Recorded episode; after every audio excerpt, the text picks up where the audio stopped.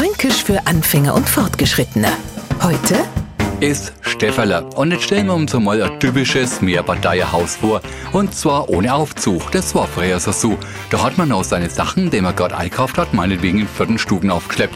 Also ich höre meine Mutter halt nur sagen, du, bringe mir mal meine Einkaufstaschen gar auf, die ist immer zu schwer. Ich hab's auf die Stefferle gestellt. Jetzt habe ich jetzt Boot zwar überhaupt keine Lust auf Schleppen gehabt, wo es es hingestellt hat, war aber leider klar. Ich hatte zwei im Hausgang, meistens ganz unten. Den Neufranken haben wir jetzt wieder Möglichkeit genommen, sich vor drohender Tragearbeit zu drücken, weil er nicht weiß, wo Stefferle zu finden sind. Schluss damit, einfach mal die Treppenstufen absuchen. Fränkisch für Anfänger und Fortgeschrittene. Täglich auf Radio F und als Podcast unter radiof.de.